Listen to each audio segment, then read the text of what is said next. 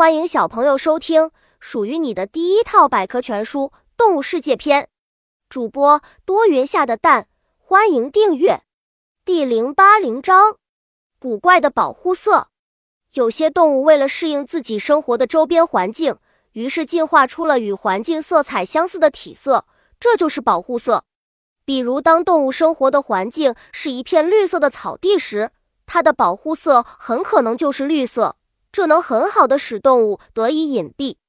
天然伪装保护色的最大特点是对动物起到很好的保护作用，使动物能够与周围的环境融为一体，不易被发现和察觉。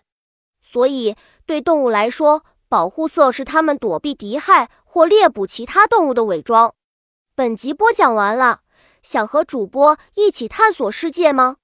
关注主播主页，更多精彩内容等着你。